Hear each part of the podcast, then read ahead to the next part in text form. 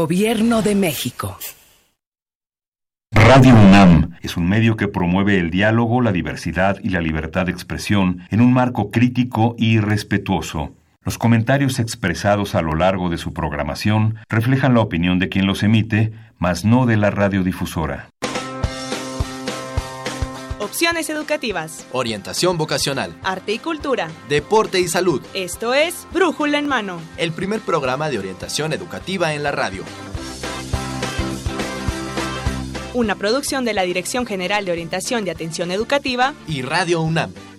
Comenzamos.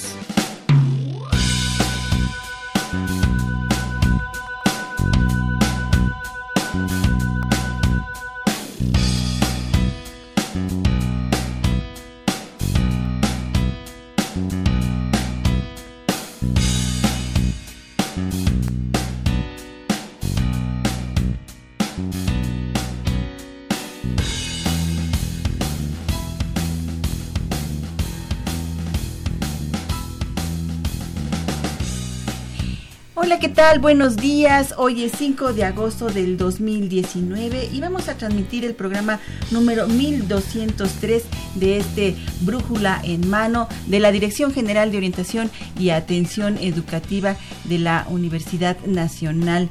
Hoy en este día vamos a estar en los micrófonos Mercedes Sanoto y Marina Estrella con dos temas que esperemos eh, sean de su interés. Vamos a traer dos temas, Mercedes. Claro que sí, Marina. Vamos a hablar acerca de estrategias para promover mi perfil en una feria del empleo y reclutamiento masivos.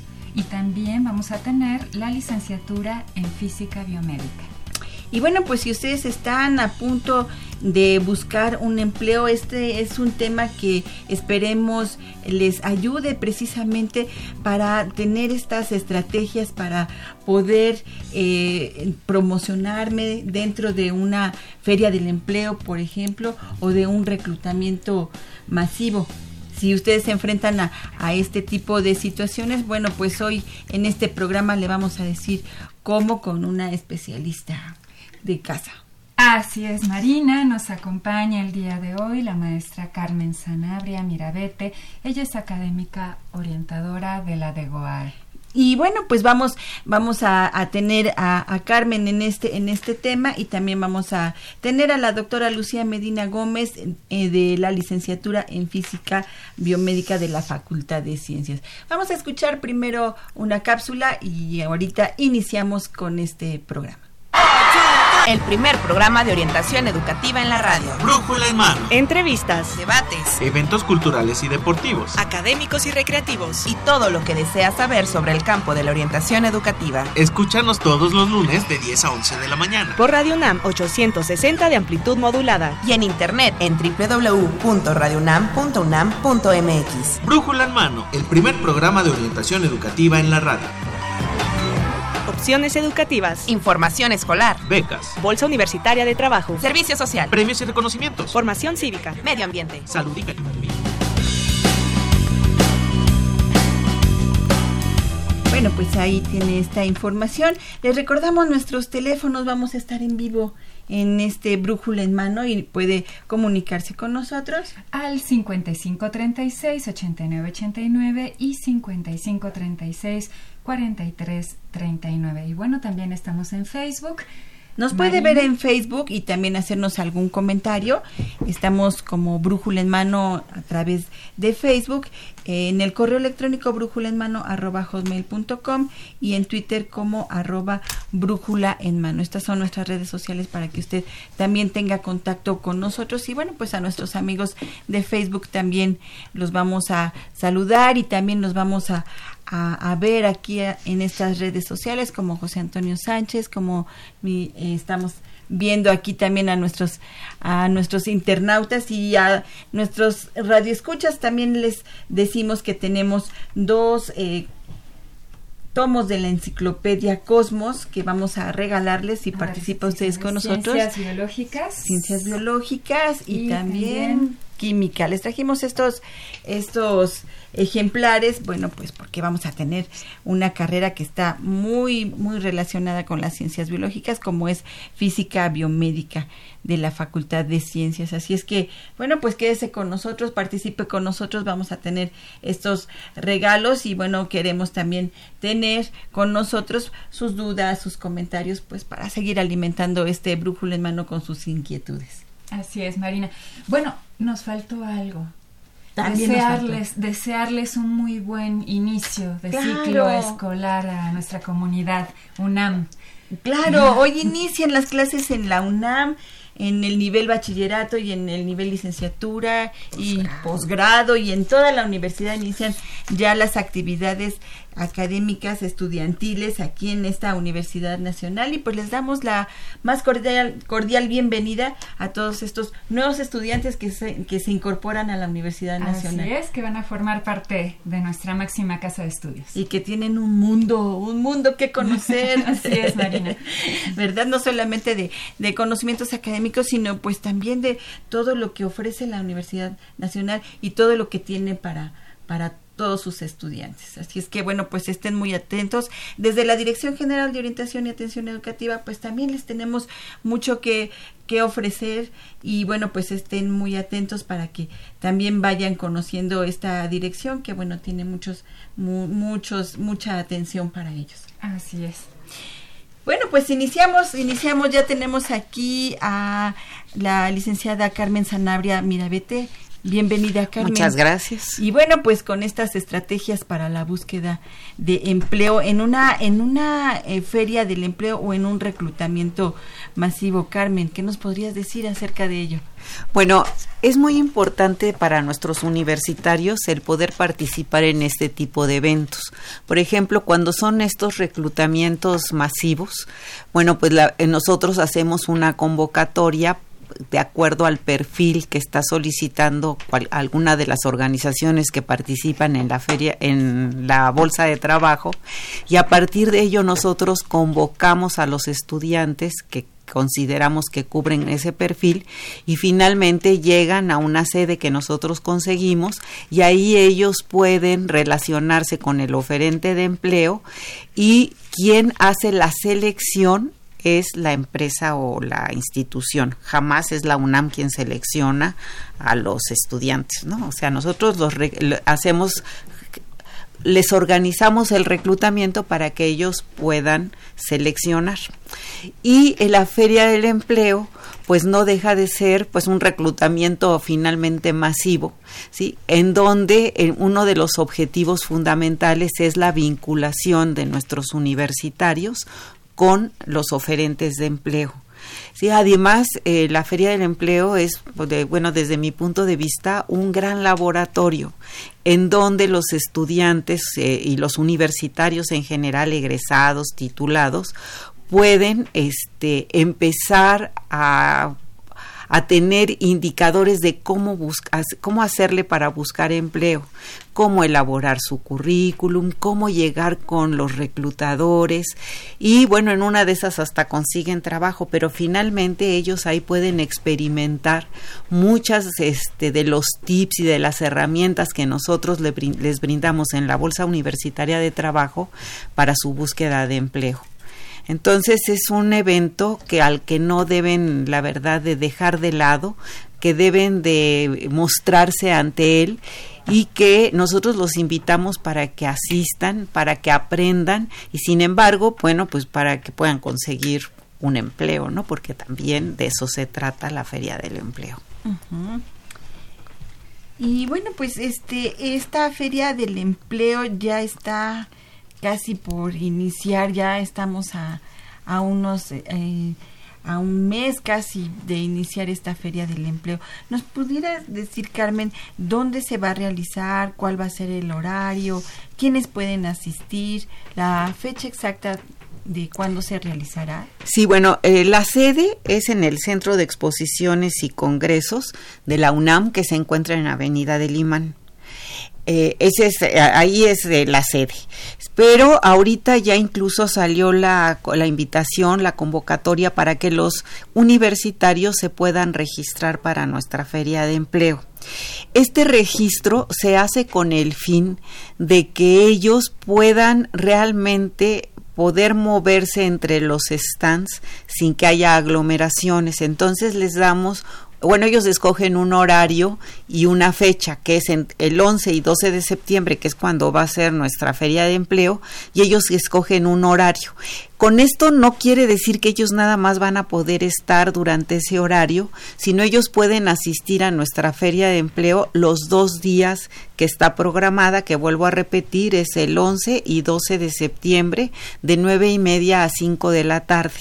Y ellos pueden ir los dos días porque no únicamente es recorrer los stands, sino que hay una serie de actividades dentro de la feria del empleo que les van a ser de suma utilidad para su búsqueda de empleo hay asesorías para entrevista, hay este pláticas que se realizan con los las empresas y las organizaciones que participan con nosotros, en donde les hablan de los les dan tips para su búsqueda de empleo, que la verdad son de un valor incalculable, pues porque son este, recomendaciones que pues son de primera mano, ¿no? Entonces esto siempre les va a ser útil y ellos pueden participar los dos días este, en la feria del empleo pero si hay, tienen que registrarse y llegar con su hoja de registro el día que inicia para que ellos puedan tener. Ahora, si no se registraran, este, pues pueden registrarse dentro de la feria del empleo también, aunque es mil veces mejor que ya vayan con su registro impreso y que con él lleguen a la feria. Maestra Sanabria, ¿qué, ¿qué, tipo de organismos, empresas, oferentes participan? En la feria? Pues van de, de, todas, o sea, van empresas pues de primer nivel, pequeñas y medianas empresas e instituciones este, del, del servicio público. ¿sí? Va, va de todo. La verdad es que lo que nosotros sí podemos constatar cada vez que organizamos la Feria del Empleo y a lo largo de las actividades de la Bolsa Universitaria de Trabajo es que nuestros universitarios pues son de la de los pues, pues de las personas más requeridas para las empresas porque aparte de que somos la mejor institución educativa del país, pues somos una de las 100 mejores de todo el IVA, pues muy amplia, el moverse en una institución que tiene 350 mil estudiantes, obviamente hacen que la visión de los estudiantes y los y el criterio pues sea muchísimo más amplio y estas son algunas de las competencias que buscan cualquier organización. Claro. El Centro de Exposiciones y Congresos se encuentra en Avenida del Imán. Vamos a recordarles a nuestros a nuestros radioescuchas dónde está este centro de, de exposiciones y congresos donde se va a realizar esta feria. Es en, en Avenida del Imán, pues no sé, creo que no tiene número. 10. Avenida del Imán número 10, es casi a la entrada de Ciudad Universitaria por el lado de Avenida del Imán, es de muy fácil acceso, o sea, la verdad está cerca el metro CU, hay este camiones que vienen del Metrobús y los dejan enfrente. Es de muy fácil acceso y la verdad es que es un lugar muy cómodo y muy ad hoc para el tipo de evento que es la Feria del Empleo de la UNAM. ¿Existe algún tipo de capacitación previa para asistir a la feria, para tener un mayor aprovechamiento de la misma? Sí, nosotros ahí en la Dirección General de Orientación y Atención Educativa damos esta capacitación, pero también este, las escuelas y facultades que participan en la Feria del Empleo también dan este algún tipo de capacitación.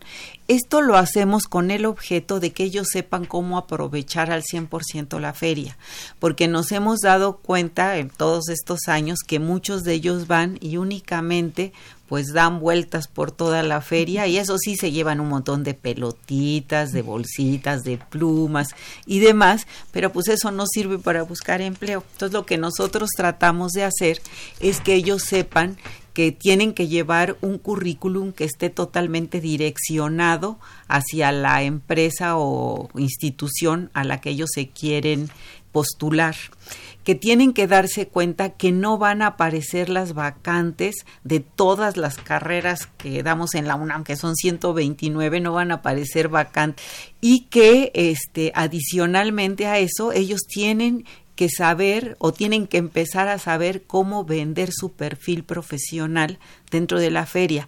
Es decir, si yo no veo que está mi carrera, por ejemplo, diseño gráfico, ¿sí? Y a mí me interesa trabajar en una empresa como BMW, por poner un ejemplo.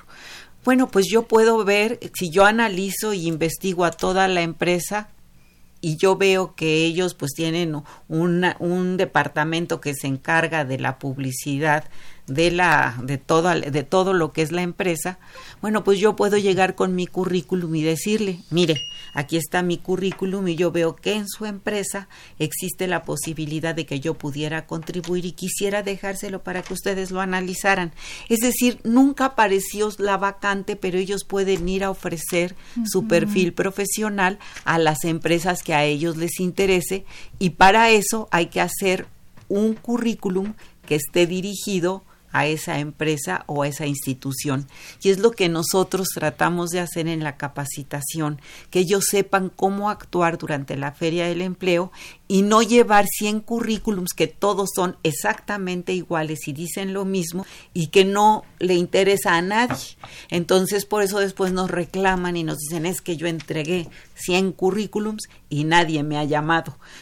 O sea, entonces e, es porque está mal hecha la búsqueda de empleo y es lo que nosotros tratamos de informarles y tratamos de capacitarlos lo más posible para que ellos la aprovechen al 100% y sepan cómo relacionarse con los oferentes de empleo.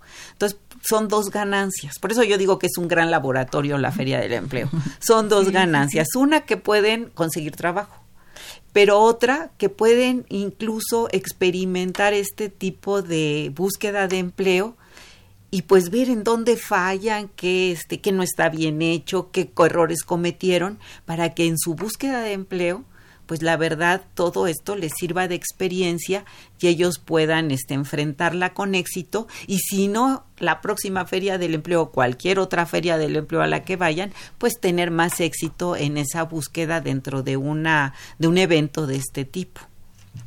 Es muy muy interesante la experiencia dentro de la feria del empleo porque eh, bueno cada cada stand eh, les va a proporcionar una experiencia diferente Así es. Y si en un primer stand no tuvieron éxito, bueno, tienen ¿cuántos stands van a estar en la feria?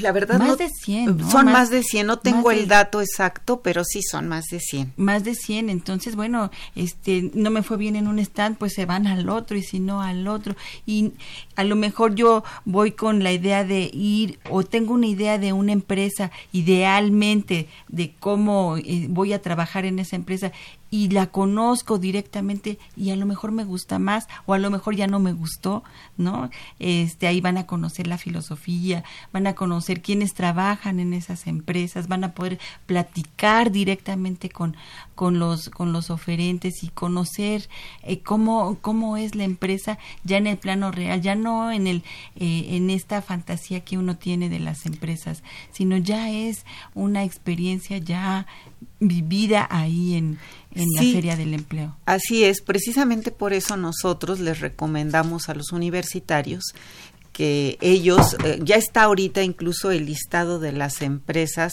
y organizaciones que van a, que van a participar y que ellos elijan aquellas que les interesen, que las investiguen y que aquellas que ellos consideren que tienen posibilidades ellos de poder ir a ofrecer su perfil profesional, hagan su currículum direccionado ahí para que ellos puedan relacionarse con los oferentes de empleo y conocer algunos aspectos adicionales de esa empresa o esa institución.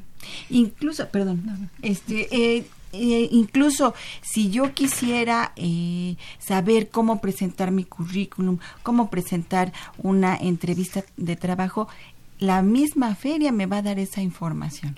Pues sí, aunque nosotros lo que les recomendamos es que para que tengan mayor posibilidad de éxito es que asistan a los talleres que se imparten en la Bolsa Universitaria de Trabajo sobre este uno que se llama obteniendo el trabajo que deseo que es eh, de alguna manera lo importante de ese taller es que ellos puedan identificar y describir sus competencias, tanto de comportamiento como profesionales, que es la forma en cómo los seleccionan ¿no? este, en las empresas o instituciones.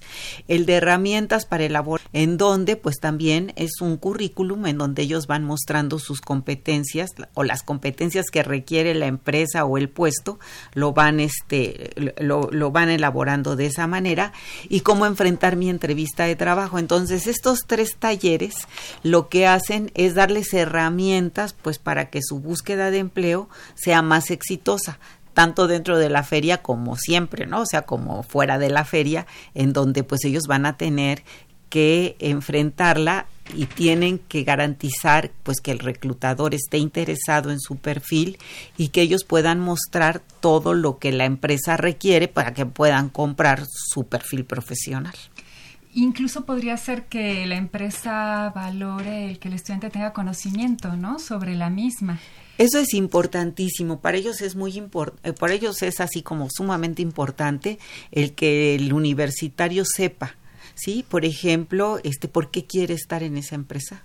¿Por qué le interesa ese puesto de trabajo? ¿Qué va a aportar? Sí, ¿qué va, ¿qué va a aportar? Este, incluso en la misma investigación le da al universitario indicadores, incluso de cómo presentarse vestido el día de la entrevista, ¿sí? Cómo, este, cómo actuar, porque no es lo mismo ir a una empresa que sea muy laxa o que sea muy amigable como como Google o que sea un banco.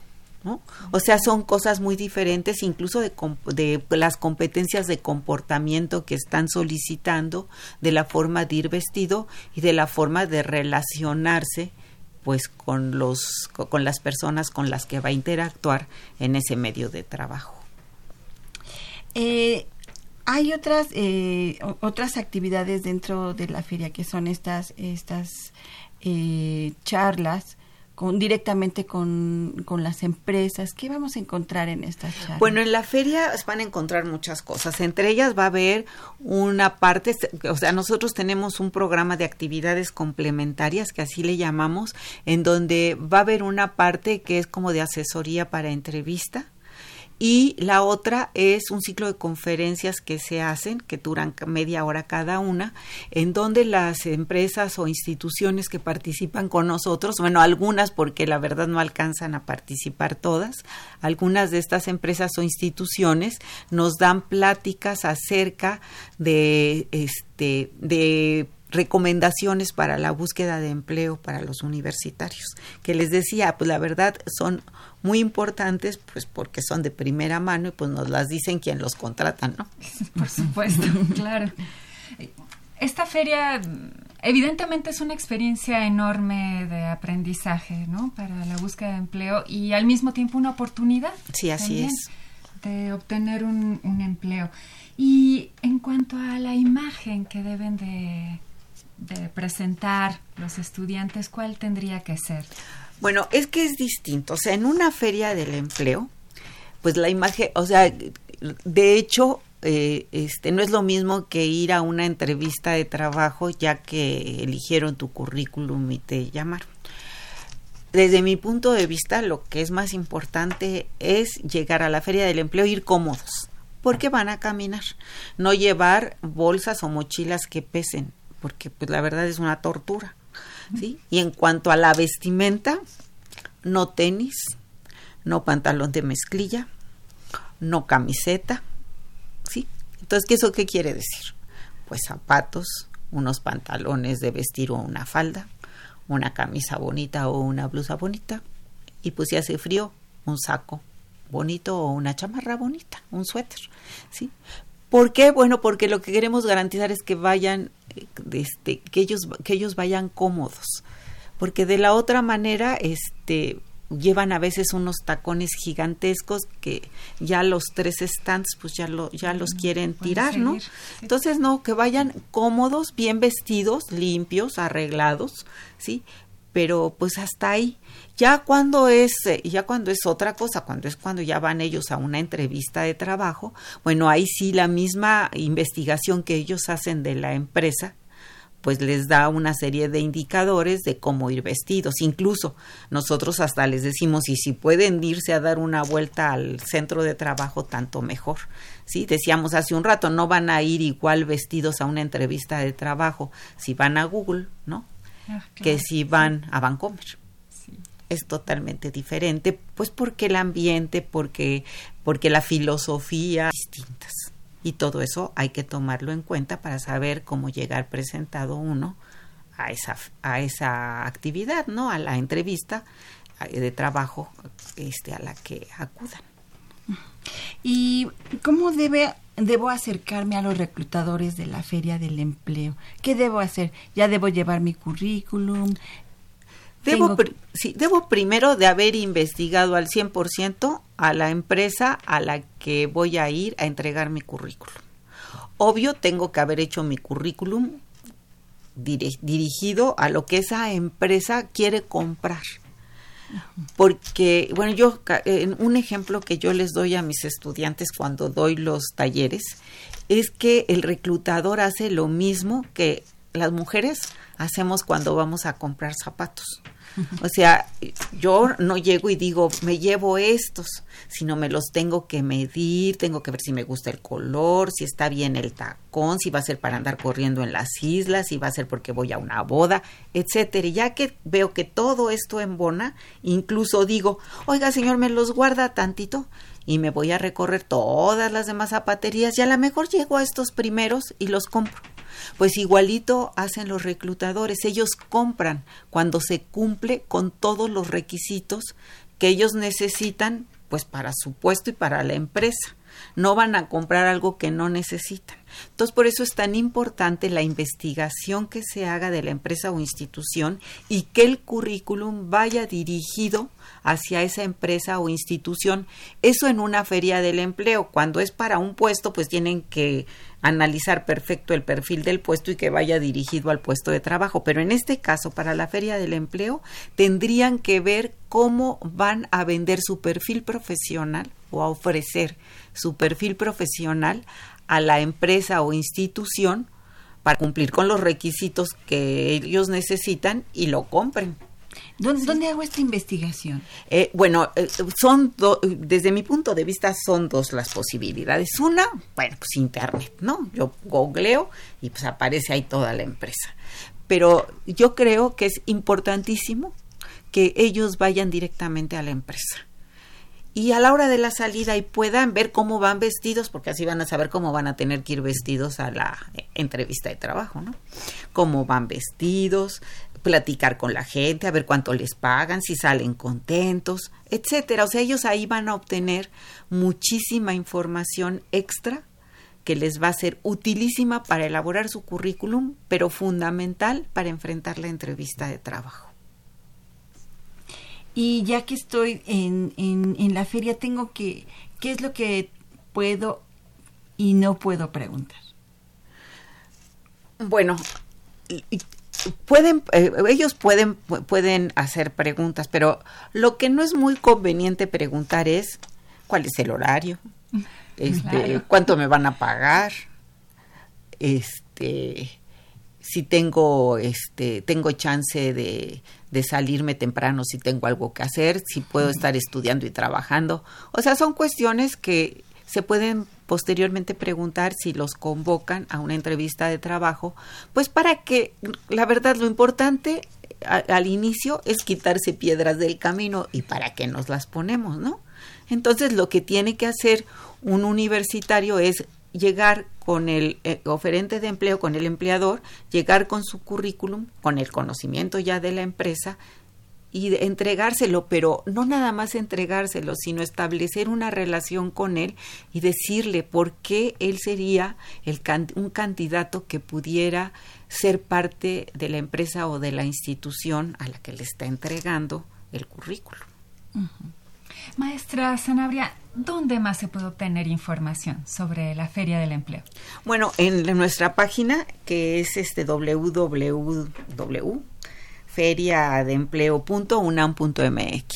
Ahí es en donde ellos pueden obtener información, ahí es donde se pueden registrar en una liga de registro que les vuelvo a repetir es muy importante para que ellos puedan tener mucha mucho acceso o sea, que sea de fácil acceso su participación en los stands. Ya desde ahora se pueden registrar. Ya, ya está la liga, ya se pueden empezar a registrar, tienen que imprimir su comprobante para que el día de la feria puedan asistir.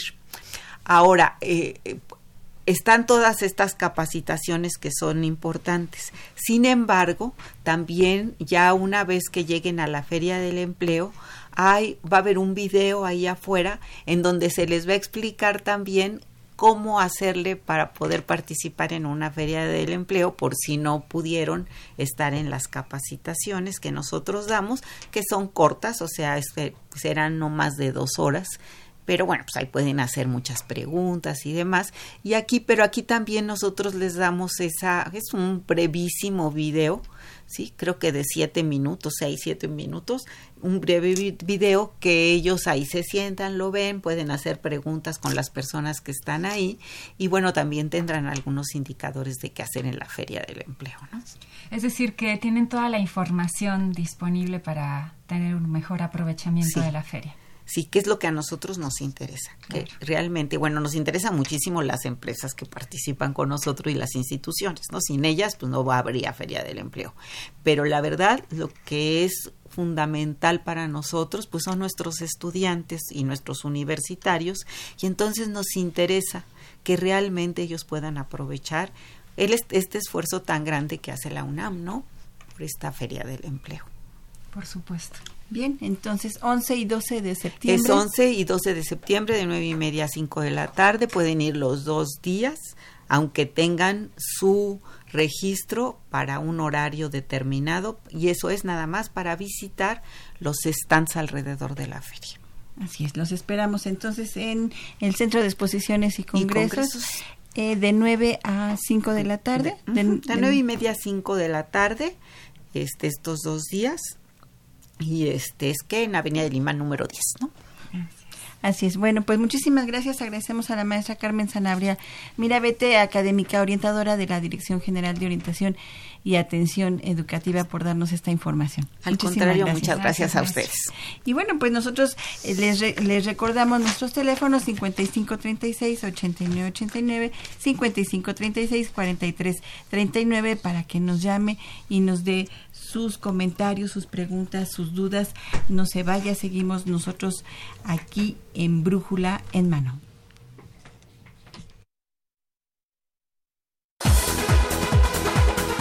Orientación educativa.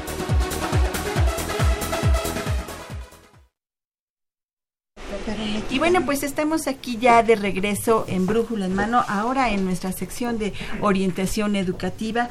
Y les recordamos que estamos regalando para ustedes este eh, ejemplar de la Enciclopedia Cosmos y precisamente el tomo de referente a química y el tomo también referente a biología. Biología, así es que, bueno, pues participe con nosotros a través de Facebook, a través del teléfono de Radio Universidad Nacional para que se pueda ganar uno de estos dos ejemplares. Y bueno, ya estamos en nuestra segunda sección, Mercedes. Sí, Marina, para hablar precisamente de la carrera de física biomédica de la Facultad de Ciencias.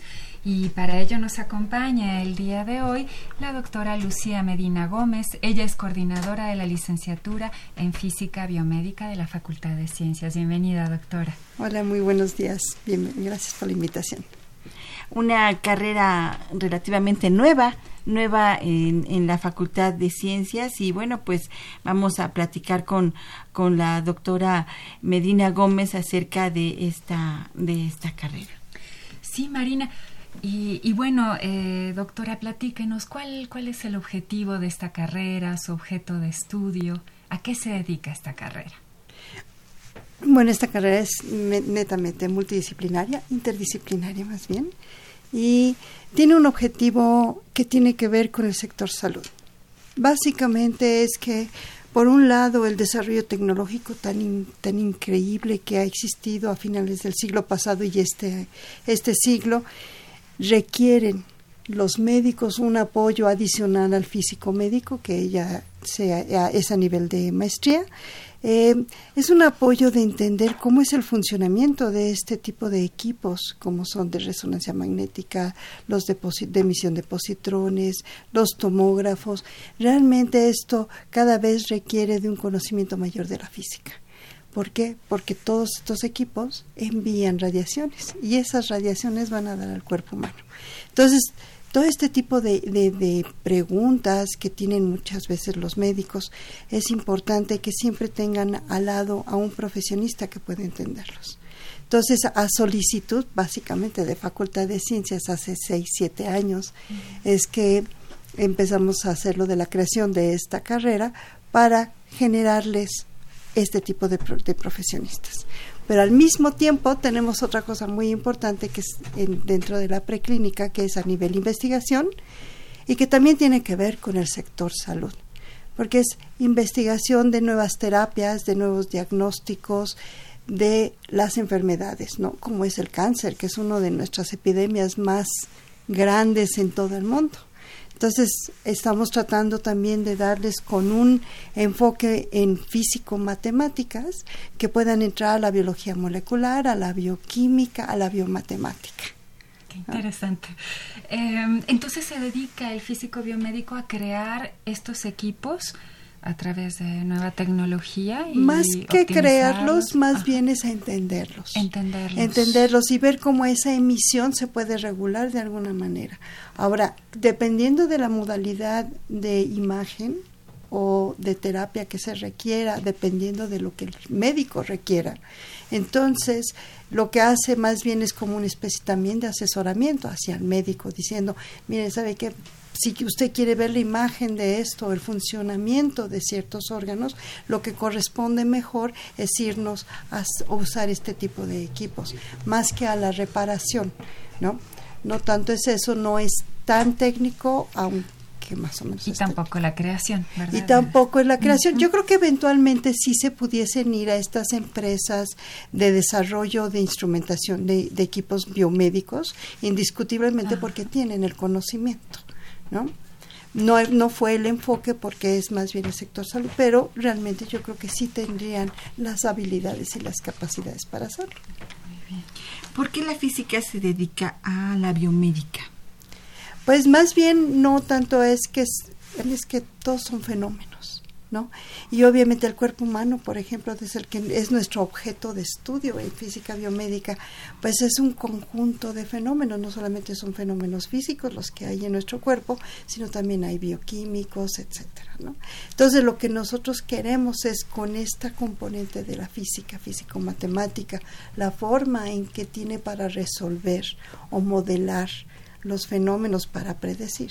Pues lo que queremos ahora es que en el cuerpo humano, cuando hay un ente extraño, como es el cáncer o cualquier otro tipo de enfermedad, o todas las enfermedades neurodegenerativas, como el Alzheimer, por ejemplo, ¿qué es lo que está pasando a nivel de las comunicaciones, ¿no? del cerebro con el resto del cuerpo?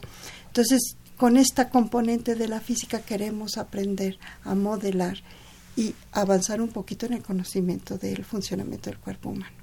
Entonces, digamos que tendría un perfil la carrera de formación de investigadores, muy, muy fuerte. es, yo creo que tiene un perfil profesionante, profesionalizante, como sería en la parte del el apoyo al médico, que sería muchísimo más cercano al apoyo al físico médico. Mm. Y por el otro lado, sí es el inicio a la investigación. ¿No? Eso sí queremos tener tanto a nivel de instrumentación biomédica como de físico de radiaciones, como la parte de biología bioquímica y biología molecular. ¿Cuáles son las actividades que realizará en la práctica un egresado de física biomédica? Yo creo que un egresado a nivel profesionista es que, eh, que, salga al, al campo laboral. Yo creo que puede estar a nivel de los hospitales como en apoyo en la parte de dosimetría, por ejemplo, o de seguridad radiológica que se requiere en todo hospital. ¿no? Ellos deben de estar ahí. En las otras podrían ser consultores médicos a nivel de cuáles serían los equipos más adecuados para la venta. Eso es a nivel profesionalizante. ¿Y, qué perfil esperarían ustedes o esperan que tenga el aspirante a esta carrera? El aspirante. Ah, sí. Alguien que le debe de gustar muchísimo las matemáticas, la, física. y que tenga un interés por conocer el cuerpo humano y su funcionamiento. Pero básicamente debe tener un peso muy importante. Hemos tenido, ahorita ya vamos a iniciar nuestro sexto año de funcionamiento de la carrera. Y hemos tenido durante estos cinco años em, chicos que consideran o tienen la idea de cómo es biomédico, es que ellos van a llegar y van a diagnosticar y van a estar al lado del médico en ese nivel con el paciente. Entonces, y cuando se dan cuenta que es la carrera de física, se dan una de topes los pobres porque tienen una misconcepción, ¿no? O sea, realmente no es muy claro. Entonces, realmente lo que siempre yo les digo a todo el mundo es, te gusta muchísimo la física y las matemáticas, la tienes que disfrutar. Tienes que hasta disfrutar el dolor cuando uno no, no puede entender cosas y de repente hace el clic el cerebro y bueno, es la dicha cuando uno entiende un problema de matemáticas o de física. Eso es lo que debe de haber la pasión y un interés muy, muy, muy grande por enfocar todo este conocimiento hacia el cuerpo humano y las enfermedades básicamente. Y, si uno observa el plan de estudios, se, se encuentra con materias que son totalmente interdisciplinarias, de física, matemática y biología. Exactamente. Unos nombres interesantísimos. Es una, licenciatura que toca las tres disciplinas principales de Facultad de Ciencias. Entonces, estos chicos lo que están haciendo, estos estudiantes, realmente toman clase con matemáticos, con físicos, con ingenieros, con biólogos, con médicos, y cada uno tiene un lenguaje específico, a pesar de que estemos hablando el castellano o mexicano más bien, ¿verdad? Este, eh, a pesar de eso, realmente llega un momento en que no se entienden, o sea, las mismas disciplinas. Entonces, ¿qué es lo que está pasando con el físico biomédico? Está empezando a integrar en su cerebro estas formas de comunicación, entonces está haciendo integral. Realmente no es que es un físico aplicado a, es un físico biomédico porque trata de integrar todo. Sí. Claro. qué interesante. Estas nuevas carreras que ya no solamente son unidisciplinarias, sino interdisciplinarias, ¿no? Y que, bueno, a los chicos de estas generaciones les les cabe muy bien, ¿no? Porque esta este, idea eh, de multidisciplinaridad que ya manejan los chicos de hoy por eh, eh, la, la, cuestión tecnológica, ¿no? Que les ayuda mucho a tener esta esta visión como de pantalla, de múltiples pantallas, ¿no? Exactamente, ya son multitasking desde un inicio, ¿no? es increíble como cómo manejan. Sí, realmente eso es cierto. Y ahorita yo creo que aparte a nivel del país se requiere de tener estas cosas, de estas licenciaturas interdisciplinarias, multidisciplinarias, porque el mundo es multidisciplinario. Cada vez más complejo. Es cada vez es más complejo. Inclusive hablando del sector salud, vemos los grupos ya en las universidades muy reconocidas mundialmente, que son grupos desde matemáticos puros hasta, podríamos decir, la otra gama sería los abogados, ¿no? O sea, como que cubren ya todos los conocimientos y todas las disciplinas y están trabajando para un solo este bien común que es el bienestar, es el, es el sector salud, ¿no? Entonces, es increíble que nosotros como México debemos estar montados ya en esa en esa línea de la integración de conocimientos, ya la unidisciplina debe de seguir existiendo, pero no que sea la única forma de de, de, investigar, ¿no? Por ejemplo. Entonces yo creo que aquí estamos bien. Muy bien, doctora. Em, bueno, también esta carrera tiene la opción técnica, ¿verdad? Sí, tenemos una opción técnica. Cuando estuvimos haciendo el proceso de creación, empezó a haber esta necesidad del, de, inclusive de rectoría, en el momento de decir, bueno, hay que dar ciertas salidas técnicas, aunque la UNAM no es especialista en la parte de las salidas técnicas, ¿no? A nivel de educación. Y entonces, uno de los, de los hechos que nosotros tenemos es de que hay muchos estudiantes que tienen que dejar su, su licenciatura o posponer su licenciatura por cuestiones económicas. Entonces, la idea es cómo teniendo la mitad de la carrera uno puede obtener un empleo pero con los conocimientos adquiridos en la universidad. Entonces, de aquí nace la, la, opción técnica de físico en radiaciones, porque ya a nivel de la mitad de la carrera, el estudiante tiene física, tiene matemáticas, eso segurísimo, unas matemáticas bastante fuertes, y tiene la parte de física clásica. Que eso, si lo unamos con con un seminario donde están las modalidades de imagen y diagnóstico más común en, en a nivel de hospitales, eso puede ser de gran apoyo tanto para el técnico de radiaciones, para el médico, para el físico médico, una persona que tiene esa preparación. No es una preparación este Todavía le faltaría mucho, ¿verdad? Porque le falta mucha experiencia, pero yo creo que tiene los conocimientos suficientes como para aportar algo. Y entonces, ¿qué es lo que estaría padre? Porque finalmente está utilizando algo que le gusta, que ha estado trabajando durante dos años o tres años, ¿no? Porque es, es a la mitad de la carrera más un semestre más. Entonces, estar trabajando en algo que le gusta y que le permita, obviamente, seguir su licenciatura. Por un lado tiene un empleo relacionado con la licenciatura y aparte le permite seguir sus estudios de licenciatura. Ah, puede obtener las dos puede cosas. Puede obtener las dos cosas sin ningún problema, sí. Y esta es una carrera de, de tiempo completo también, ¿verdad? Yo ¿Por, diría qué razón sería? Tiempo total. Debido a que somos disciplinarios, entonces tiene clases con distintas disciplinas, entonces me, me tiene muchas materias. O sea, muchas materias tiene física, matemáticas y la cuestión bio, de biología, con medicina, inclusive filosofía, ¿verdad? Claro. Entonces, eso hace que tengan materias, por ejemplo, de entre seis y siete materias al semestre, cosa que es altísimo en número con respecto a las, a las demás licenciaturas que hay en Facultad de Ciencias, por ejemplo. Entonces eso implica muchísimo tiempo fuera de clase que le tienen que dedicar los estudiantes. Entonces sí es una carrera pesada, no es que sea más difícil que cualquier otra, pero sí implica muchísimo más trabajo debido a tantas disciplinas que juntamos, ¿no? Eh, supongo mucha actividad práctica en laboratorios, experimentación. Sí, nosotros tenemos, tenemos una nueva forma de, de la enseñanza que hemos tenido buenos éxitos en estos cinco años es en vez de estar trabajando con prácticas de laboratorio que es muy tradicional no donde está todo en base a un modelo matemático todos los chicos hacen A B C D E no así mm. muy seguidito. Aquí lo que estamos haciendo es más bien que ellos hagan generación de su propio conocimiento. Entonces hacemos proyectos durante cuatro semanas con un profesor y ellos lo que hacen es investigar sobre el fenómeno, tratar de ver cómo lo pueden medir y después cómo interpretar lo que obtienen.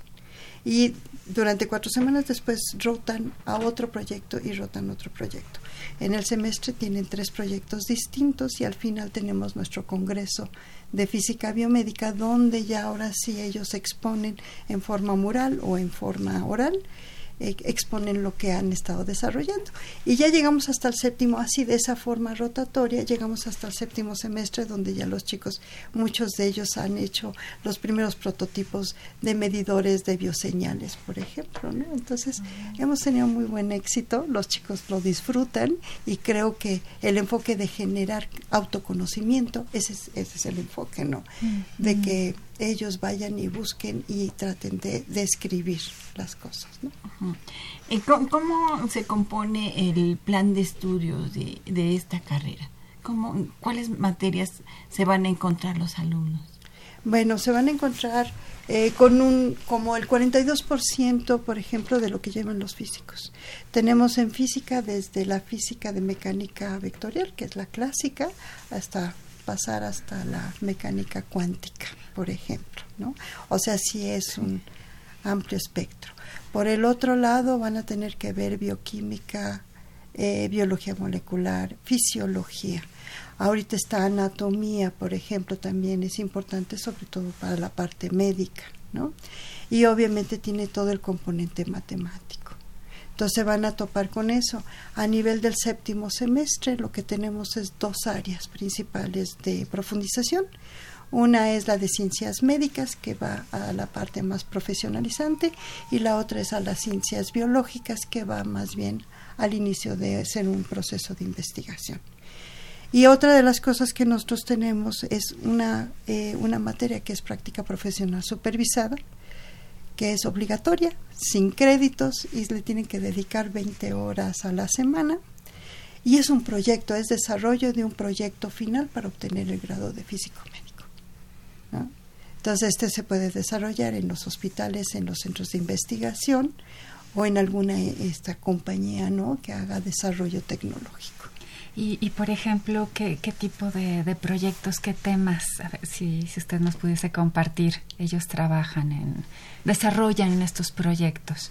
Ahorita han, han sido de, de, varias formas. Yo creo que uno de los que han llamado más la atención tiene que ver con radiación ionizante. Entonces han estado trabajando mucho con imágenes y con generación de, de la información por tomografía computarizada, por emisión de positrones, que es el PET ¿no? Uh -huh. Tenemos por resonancia magnética también, son eh, lo, a lo que se han dedicado en resonancia magnética, han desarrollado algunas de las antenas que sirven para obtener imágenes específicos de órganos. En, también vamos a ver muchísimos, hicieron un dosímetro por ejemplo, que eventualmente esperemos que se pueda utilizar a nivel de la clínica. Claro está que eso tiene que pasar por una serie de, de trámites, ¿no? Y tiene que ser revisado si realmente está midiendo bien la dosis, porque pues, estamos hablando de radiación que sí realmente puede dañar un poco más y daña un poco más al organismo, ¿no? Entonces, y eso, y por el otro lado hemos tenido a gente que se ha dedicado a electrofisiología, que tiene que ver más con neurociencias. Entonces han sido variados. Ahorita tenemos muy buen número, estoy muy contentos porque de la primera generación ya pasamos más del 50% de la generación que egresó en tiempos. Entonces así como que qué presumida soy, pero no, ¿sí? ¿no? Y de la segunda generación, que es la que le toca salir, ya empezamos a salir los primeros dos y yo creo que a final de este año van a salir muchísimos más. Entonces, este estamos pues muy contentos realmente. Uh -huh. ¿La matrícula es grande o es, es muy pequeña. Es pequeña. Es pequeña con respecto a lo que debería ser una universidad de masas, pero si yo quisiera o quisiéramos este seguir teniendo este éxito a nivel de, de, la parte experimental, no podemos trabajar con grupos muy grandes, tenemos que trabajar con pequeños. Ahorita nos llegó ya una generación de casi 75 personas y eso ya nos empieza a poner a temblar. ya estamos temblando, así como que, pero vamos bien, por el momento creo que este año sí la liberamos. pero sí son pequeñas y ojalá y lo pudiésemos conservar para este enfoque sobre todo. Creo que estamos haciendo buenas aportaciones. Los intereses de los alumnos van más hacia la investigación o hacia lo profesionalizante. Hay algunos, la mayoría va para la investigación, sí. Sí, uh -huh. les gusta muchísimo. Y yo creo que también pues el ambiente mismo de Facultad de Ciencias que siempre ha sido pro investigación. Entonces, indiscutiblemente aquellos que se han dedicado a ciencias médicas, que se supone que es la parte profesionalizante, de todas maneras no todos tienen el interés de salir y, e iniciar una labor, este, dedicarse a la experiencia laboral, ¿no? Sino uh -huh. que se van a los posgrados y están uh -huh. investigando cuál es el posgrado más adecuado y eventualmente el doctorado. Muy jóvenes sus estudiantes. Muy jóvenes, muy chiquitos, sí, sí, pero muy bien, sí. Tienen un, un, estudiante muy joven. Tenemos un estudiante muy chiquito, ¿cierto? Exactamente. Él entró el año pasado con nosotros y pues ahí vamos aprendiendo porque no es fácil. Ajá. Sí, eh, le recordamos a nuestro auditorio que el estudiante más joven de la de la UNAM con tan solo empezó con 12 años. Con 12 años de edad Ajá. ya estaba estudiando una licenciatura. Sí. Y es precisamente la licenciatura de física biomédica. Exactamente. ¿Y qué tal cómo le va a este estudiante joven? Pues yo creo que va bien, va bien, este tuvimos el año el año pasado en agosto inició eh, con todas las expectativas y con todo lo que implica tener, por un lado, a un estudiante muy joven que no es común, Y, pero muy bien, otros en, en, un inicio decíamos, bueno, pues a ver qué tal va con cálculo 1. Cálculo 1 es una de las materias más reprobadas de toda la UNAM, la de la Facultad de Ciencias. Sí. ¿Por qué? Porque nada más porque cambia de forma de pensamiento, es lo único, ¿no? Pero y cuesta trabajo y obviamente hay chicos que reprueban, pero eventualmente pasan. El obstáculo principal sí. lo pasa. Y nosotros decíamos, bueno, a ver qué tal va con eso. Sin embargo, Carlos, este, muy bien, muy bien, pasó muy bien cálculo, este álgebra también la pasó muy bien, introducción a física del cuerpo humano, que ya es un tema, lo que vio en esta materia es un tema que él ya bastante maneja porque lo que le gusta mucho es toda la parte de biología molecular, la bioquímica le fascina. Entonces, eh, creo que con altibajos de todo y de todo lo que cuesta siempre un proceso de adaptación, claro. vamos bastante bien y ahorita pues otra vez ahí lo tenemos. Excelente. Y bueno, para ingresar a esta carrera, ¿cómo, cómo debe uno llevar ese procedimiento para, para el ingreso de esta carrera? Tenemos los dos procesos, tanto por pase reglamentado como por examen de admisión.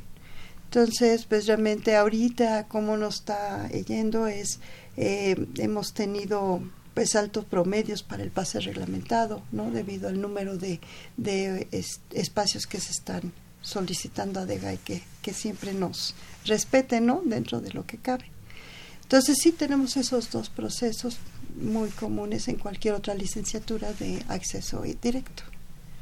Y no hay entrevista previa. No hay entrevista previa, no requisitos hay nada. previos. Sencillamente es como cualquier otra licenciatura de, de acceso directo. Uh -huh. Eso lo hace complicado, pero pero bueno, ahí vamos. Muy bien. Doctora, y bueno, pues alguna recomendación a los interesados o en dónde puede tener más información el auditorio que esté interesado en esta carrera. En, tenemos una página de Facebook de la licenciatura de física biomédica, pero se pueden comunicar con nosotros. Ahí uh, tenemos correos, dos correos que siempre contestamos, es física biomédica eh, arroba ciencias.unam.mx y también tenemos st.física biomédica que es la Secretaría Técnica que nos da muchísimo apoyo para la licenciatura. Esos dos este, lugares y yo siempre lo que hago cuando vamos al encuentro del mañana, por ejemplo, o a cualquier otra de las ferias de orientación vocacional, que nos vayan a ver es muy importante que nos vayan a ver, que platiquen con nosotros. Eh, ya es muy común que si llegan los chicos, yo los llevo, por ejemplo, a toda la parte de cuando están haciendo los proyectos experimentales, pero también los invitamos a que se metan a algunas clases muestra sí. para que vean si es lo que les está llamando la atención. ¿Cómo este, es este proceso de las clases muestra? cuando se lleva a bueno, cabo. no tanto es una clase muestra, sino más bien ah. es tú puede, puedes entrar como, como oyente. oyente.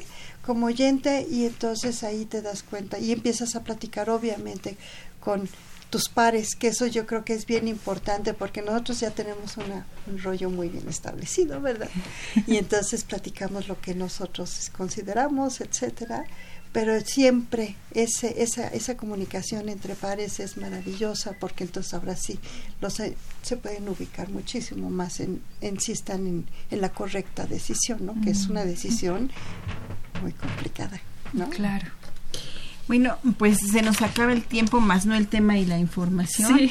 Y bueno, pues este, nos vamos a despedir de este brújula en mano dando el, a los ganadores de estos dos tomos y le vamos a pedir a la doctora Medina que con su mano santa nos saque dos ganadores de este de este estos, estos dos ganadores. Y bueno pues son nuestros internautas Eduardo Molina y también Gema Pepe Namores.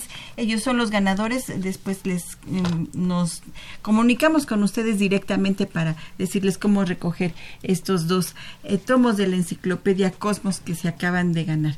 Agradecemos mucho a la doctora Lucía Medina Gómez. Pues Muchísimas, Muchísimas gracias, gracias, doctora doctora Muchísimas gracias por esta información de esta carrera de física biomédica. Y bueno, pues les recordamos a nuestros eh, radioescuchas y también a nuestros internautas, la Dirección General de Orientación y Atención Educativa tiene los talleres de la Bolsa Universitaria de Trabajo, ahora que está ya a punto de eh, iniciarse esta feria Feria del Empleo de la UNAM 2019. Bueno, pues tenemos estos talleres en la dirección. Eh, métanse a, nuestro, a nuestra página www.dgoae.unam.mx para ver horarios de estos talleres para eh, la búsqueda de empleo y bueno, para darles estas estrategias para aprovechar mejor la Feria del Empleo UNAM 2019. Nosotras nos vamos, Mercedes.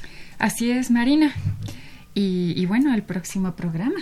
El próximo programa, ¿verdad? ¿qué es lo que vamos a tener? Pues va a estar aquí la carrera de actuaría de la Facultad de Ciencias.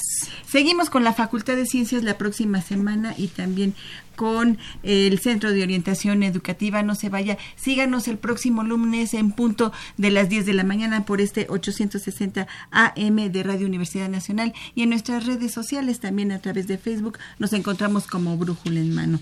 Y bueno, agradecemos en los controles técnicos a Socorro Montes en la producción de la radiodifusora y en las redes sociales a Miguel González en la realización y producción general a Saúl Rodríguez y en los micrófonos estuvimos Mercedes Anoto y Marina Estrella. Nos escuchamos y nos vemos a través de Facebook la próxima semana en punto de las 10 de la mañana. Hasta luego. La Dirección General de Orientación y Atención Educativa y Radio UNAM presentaron Brújula en Mano, el primer programa de orientación educativa en la radio.